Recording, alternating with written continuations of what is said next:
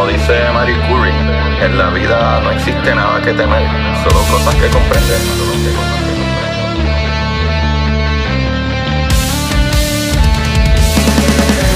Recuerden correr y buscar la manera de aprender que más le divierta.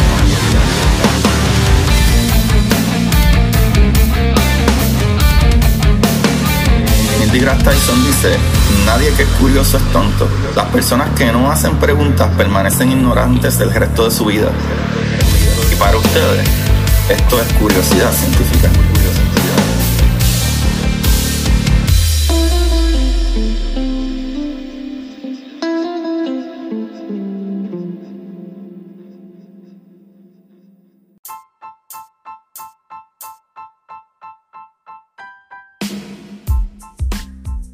Buenas Curiosidad Científica, bienvenidos sean todos a este episodio de Curiosidad. Aquí les habla su host Agustín Valenzuela para traerles el amor de su vida. Digo, la ciencia en nuestro universo.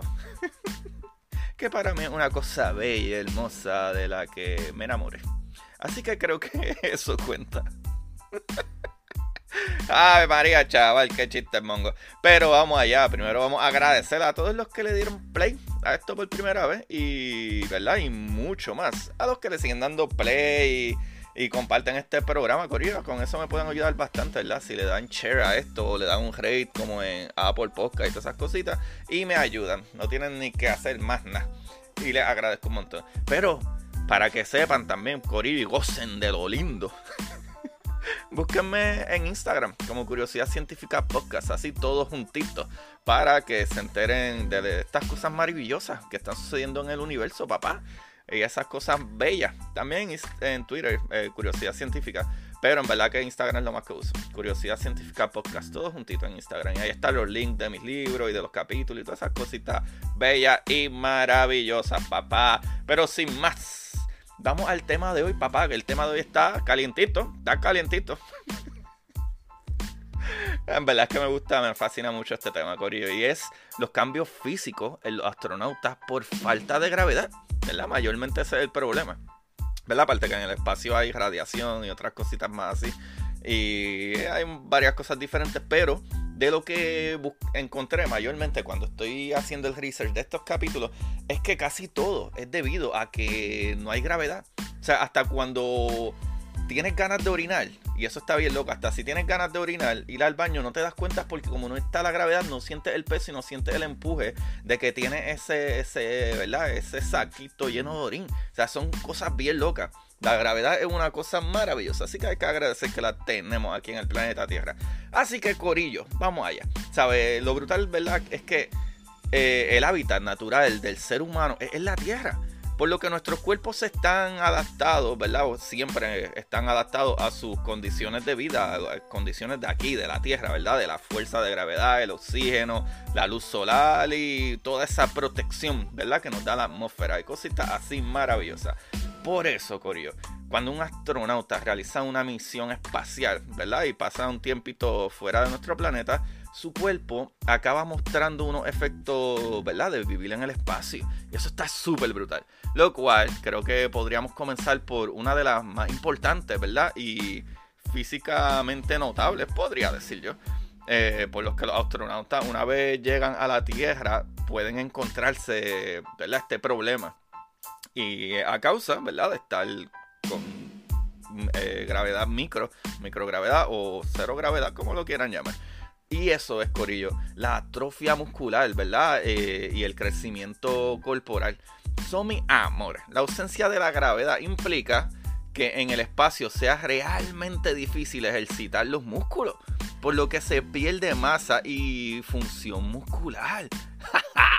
los astronautas tratan de ¿verdad? Eh, compensar esa situación haciendo ejercicios con equipo especial que, ¿verdad? que tienen en, la nave, ¿verdad? Como para Victor Glover, que es un astronauta que dice que él ejercitaba diario por una o dos horas y media al día. O sea, eh, diario, obviamente ya lo dije. O sea, eh, una dos horas y media más o menos. Y como quiera, ¿sabes? Yo pienso que son un montón, un montón de ejercicios. Pero aún así, sus músculos se resienten, mano. ¿Verdad? Se resisten a, a crear esa masa por la falta de gravedad. Eso está bien, bien loco. Pues pónganse a pensar. Nosotros estamos 24/7 todo el tiempo. Hasta cuando estás acostado, la gravedad te está empujando. No importa en qué posición estás. Si estás en el espacio, aunque haga ejercicio dos horas y media, tres horas, ajá, comparada, ¿verdad? Con las otras 21 horas que no estás haciendo casi ejercicio, es, una diferencia, una diferencia brutal. Socorío, por la misma razón, además de, ¿verdad? Por el déficit de radiación solar, el cuerpo humano pierde calcio en el, ¿verdad? En el espacio. Como consecuencia puede llegar a registrarse una pérdida del 1% de la masa ósea cada mes que pasamos en el espacio, Corillo. Todos los meses sigues perdiendo un por ciento más o menos. Eso es un montón, un por ciento, Corillo, de la masa ósea, o sea, de, lo que es el esqueleto y eso también. Eso es un montón. Pero, ¿verdad? Tal vez para aquellos bajitos que están en el espacio les irá bien, ya que la pérdida de masa muscular no implica que nuestro cuerpo mengue. De hecho, incluso podemos crecer. ya sé para dónde voy a mandar a mi esposa, que siempre se quiere ver más alta que yo. Te amo, mi amor. Pero chavales, esto está brutal, porque la fuerza de la gravedad que existe en la Tierra hace que nuestro cuerpo, ¿verdad? O, nuestra columna vertebral se comprima desde que nos levantamos por la mañana hasta que nos vamos a dormir y, ¿verdad? Todo el tiempo. Así que como en el espacio no existe la gravedad como en el planeta, la columna no se ve afectada y muchos astronautas pueden llegar a crecer entre 2 a 5 centímetros mientras están en el espacio. Aquí te tengo la solución, el Molina. ya, ya, ya me dejo de chaval. Pero vamos a otro dato súper brutal. y acuérdense, casi todos estos efectos son por culpa de la falta de gravedad. Pero algo que a mí me impresiona muchísimo de vivir en el espacio es la pérdida de visión y, el eh, corillo, el aumento de la temperatura. ¿Qué? ¿Qué? Una loquera. Así como lo escuchan. Corillo, un dato curioso de la vida en el espacio es que afecta negativamente nuestra visión está demostrado que un 80% más o menos, o sea, la gran mayoría de los astronautas con una visión perfecta regresan del espacio afectados con miopía, ¿verdad? Con dificultad de ver de lejos. Eso está bien loco. O sea, la causa está en el aplanamiento de los globos oculares y en una pequeña, ¿verdad? hinchazón de los nervios ópticos que podrían tener su origen en los efectos de la microgravedad. O sea, nuevamente, si tú tienes algo que es líquido, pónganse a pensar, casi todas estas cosas que son líquidos, ¿verdad? En general, si no hay gravedad, no corren para donde tienen que correr. Con todo y que tu corazón pompea y etcétera, hay ciertas partes de tu cuerpo que, ¿verdad? E-, ese líquido que contienen líquido que están básicamente flotando. No saben para dónde irse y pueden crear hinchazón, inflamación, etcétera. Hasta, ¿verdad? Dañar el ojo, corillo, eso es una loquera. Y no solo eso, porque les dije la visión y la temperatura. O sea que por otro lado, nuestra temperatura corporal habitual es de 36 a 37 grados Celsius. Ya serían 97 o 98.6 grados Fahrenheit en la Tierra. Mientras que en el espacio puede aumentar un grado centígrado. Eso es una loquera. O sea, el cuerpo llega a 38 grados eh, en reposo si estás tranquilito y 40 grados Celsius tras hacer ejercicio físico. O sea, 100.4 a 104 grados Fahrenheit. O sea, lo que sería tener fiebre en la Tierra. Si tú estás en el espacio y tú estás como con fiebre todo el tiempo, ¿qué es esto? Esto está lo loco, corillo. Es lo que se conoce como fiebre espacial. Y sucede porque en el espacio no sudamos igual. Nuevamente, líquidos cómo funcionan líquidos en falta de gravedad. Esto es una loquera. y la transferencia de calor, Corillo, ¿verdad? Esta fiebre espacial que, ¿verdad? Como dije, sucede porque en el espacio no sudamos igual y la transferencia de calor de nuestro cuerpo hacia el exterior tampoco funciona como en la Tierra. Esto está bien, Algarete, está bien loco, ¿verdad que sí? Esto está brutal. Pero, Agustín, esto es todo. Pues no, muchachita, no. Ahora vienen los cambios genéticos, papá. En el espacio se incrementa, ¿verdad? Eh, la metilación del ADN, ¿verdad? Un mecanismo biológico que provoca la inactivación de los genes sin cambiar la estructura genética. Ok, lo que quise decir ahí básicamente es que eh, evita que las células se multipliquen tanto.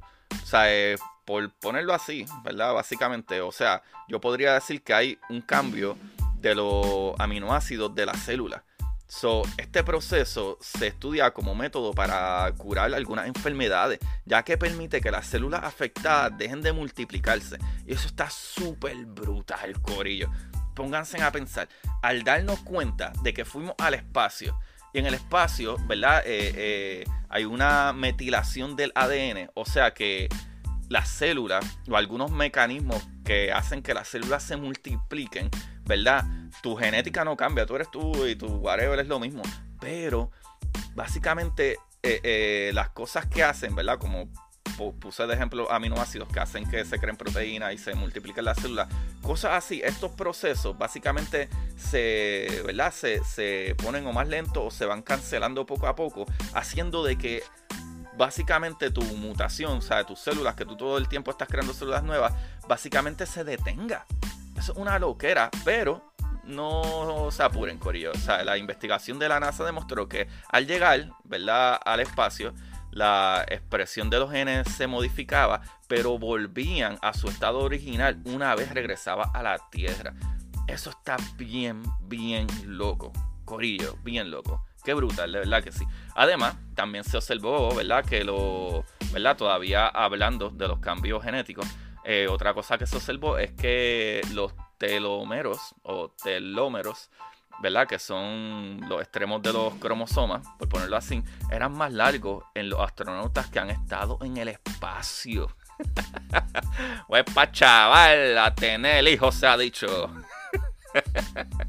Mentira, corillo. Los telómeros eh, lo más que ayudan es para que los cromosomas, ¿verdad? Eh, no se rompan o se dañen. Así que los que no quieren tener hijos, aléjense de los astronautas, que esos cromosomas están potentes, papá. a fuego. ya gusten, vamos a dejarnos de vacilones, ¿ok? Ok. Pero Corillo, en cosas que se pueden tocar también, es que en el espacio se está confinando eh, a un espacio, valga la redundancia, que no es tan espacioso.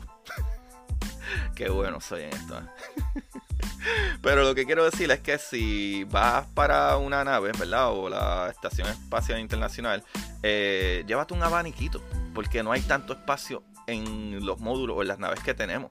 O sea, tienes que llevarte un, abaniquito y ustedes se preguntarán, pero ¿por qué? ¿Por qué voy a hacer eso? Pues Corillo, porque vas a necesitar que el aire corra alrededor tuyo y en especial cuando duermes o estás en un lado de la nave mucho tiempo, ya que al tú respirar aire, pero exhalar dióxido de carbono, se puede crear una burbujita en la gravedad micro. Nuevamente, estamos hablando de que no hay gravedad, o sea que esos gases o esas cosas que hay ahí no se mueven mucho, no se van muy lejos.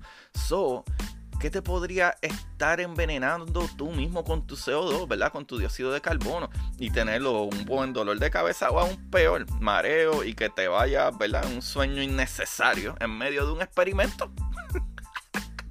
Diantre, papá. Qué palo de capítulo. Me encanta esta cosa, de verdad que sí. Pero Corillo, esto no se queda aquí. Esto está brutal. Esto, de estar en el espacio es más técnico de lo que uno piensa. No piensa que ellos están allí haciendo sus cositas. No, brother. Esto está brutal. O sea, hay cambios físicos reales y puede ser peligroso. Eso está súper demente. Sin contar la radiación extrema, que dentro de la nave, ¿verdad? Tiene cierto tipo de radiación. Pero definitivamente en un viaje de que de momento venga, ¿verdad? La radiación, los rayos solares, como los vientos solares, ¿verdad? Esa explosión de, partículas cargadas que vienen del sol pueden ser súper dañinos para astronautas, ¿verdad? Y sus partículas. Que incluso tienen cabinas de protección, como cuando vienen rayos, ¿verdad? Energéticos de, esas explosiones del sol, eh, se les llama y se les avisa, mira, escóndanse dentro del chill y qué sé yo, ahora, o en algún cuarto que sea un poco más fuerte o resistente a la radiación. Eso es una loquera. Pero, ¿verdad? Hablando nuevamente, entre otras cosas que hay que decir es que en una estación espacial como la, ¿verdad? la de nosotros, eh, tú le das 16 vueltas al planeta cada día o 24 horas si nos queremos ir más técnicos, ¿verdad? Pues horas del planeta Tierra. O sea, que la luz y oscuridad es una loquera. Y tu tiempo de dormir se puede depravar bastante fácil.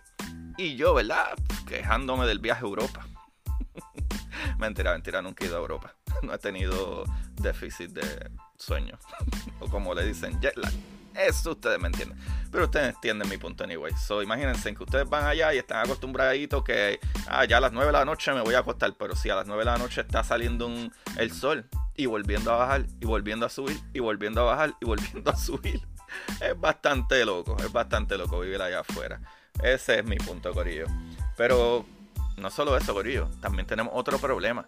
Y es que para mí es de lo más brutal y en parte es súper importante entender estas cosas. Y es qué hacemos cuando viramos de nuestra estadía después de meses estando en el espacio.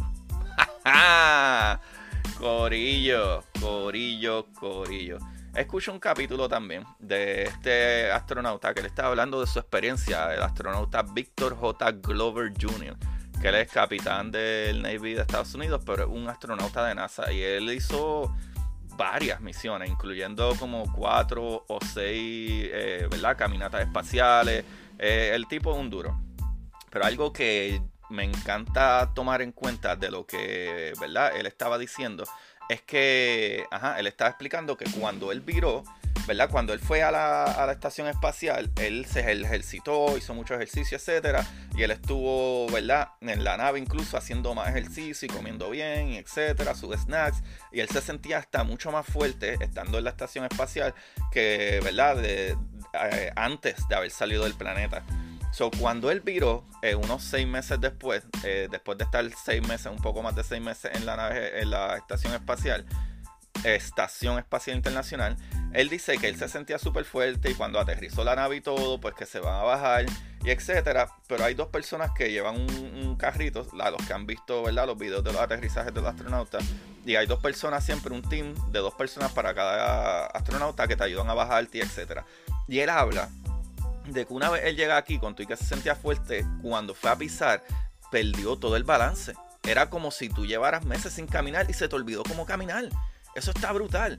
O sea que no solo la pérdida de, de, ¿verdad? de hueso y músculo y etcétera, sino que aparte de eso, una vez llega, aunque te ejercites todo lo que sea, se te hace difícil.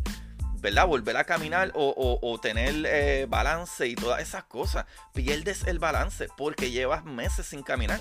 O sea, tus piernas tú no las usas para acá casi nada. Incluso cuando, ¿verdad? Dice Víctor Glover que incluso cuando tú haces caminatas espaciales, lo que le dicen caminatas, realmente tú usas tus manos todo el tiempo. Tú no usas tus pies para nada. Básicamente para nada.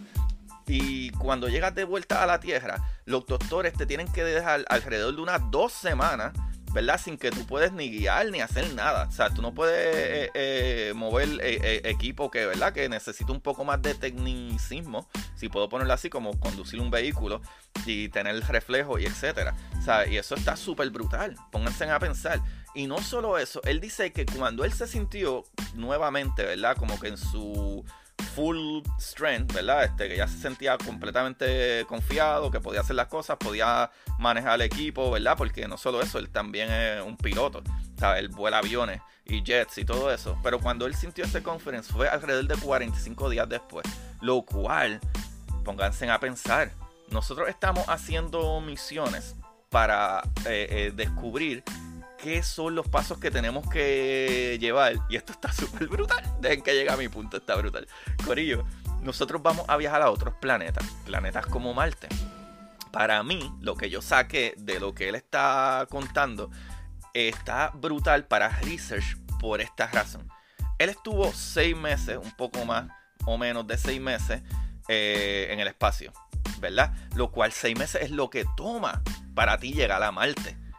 ¿Verdad? 6 a 7 meses. O sea que si él estuvo esos 6 meses más o menos y cuando llegó a la Tierra para sentirse en capacidad completa óptima para manejar vehículos o hacer tareas más, más grandes, fue alrededor de 45 días.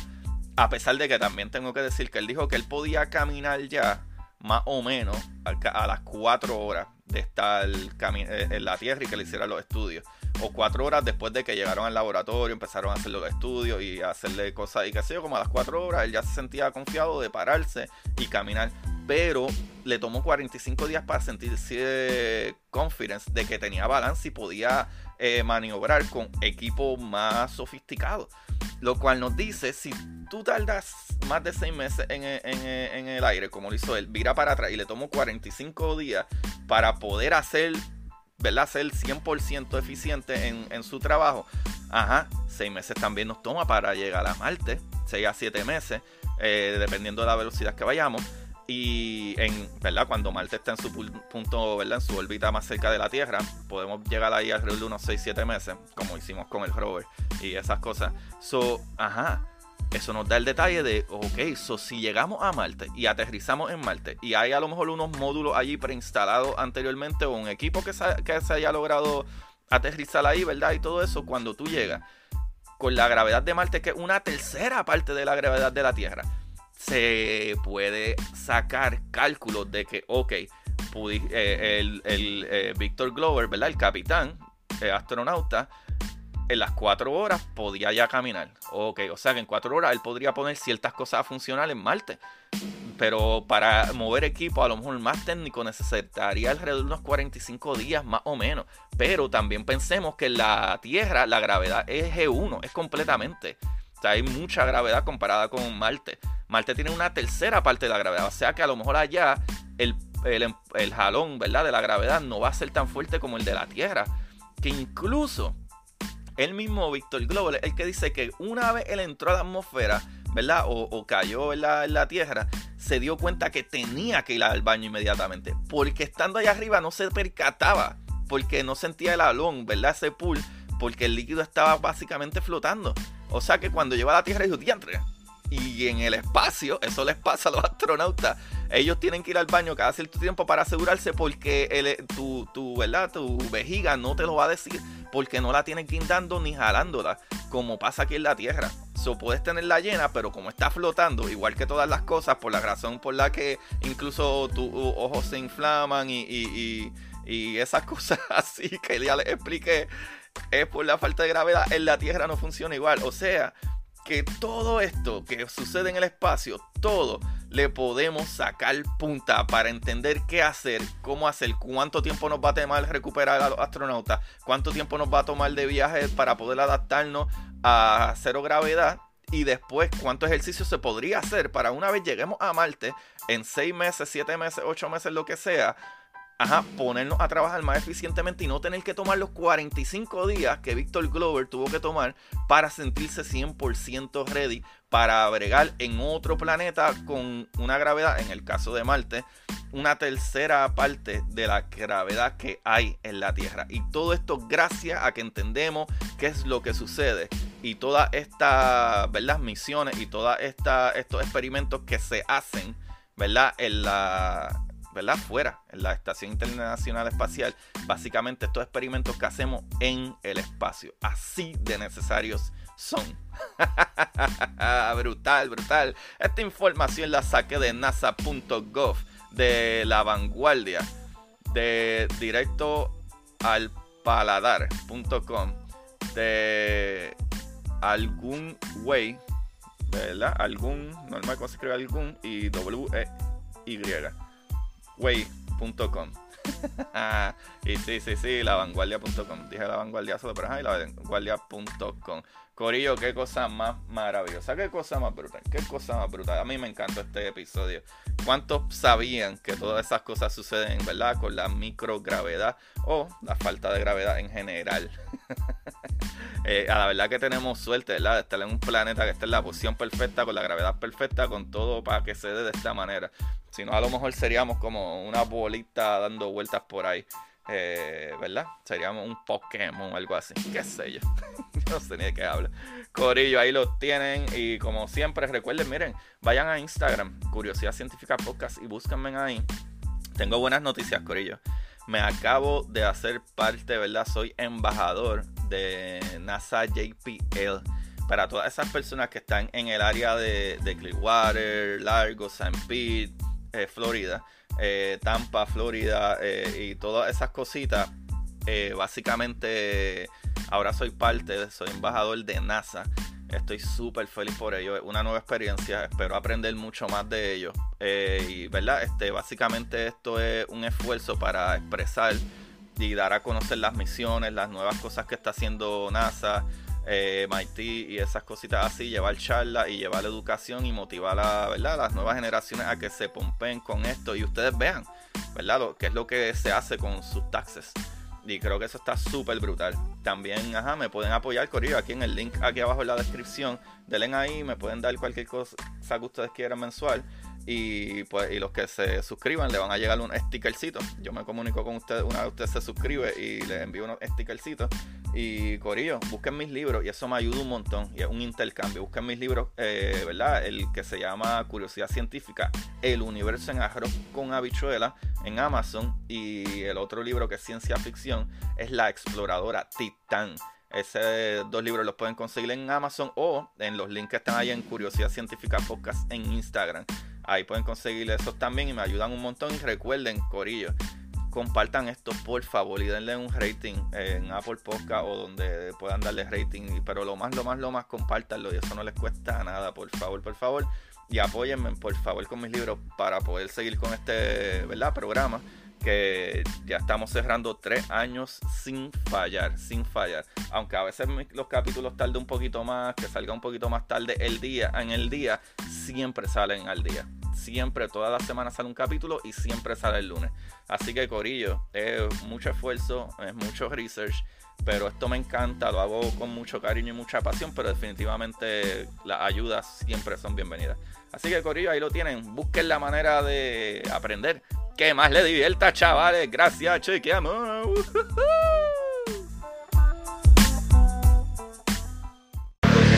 Y para ustedes, esto es curiosidad científica.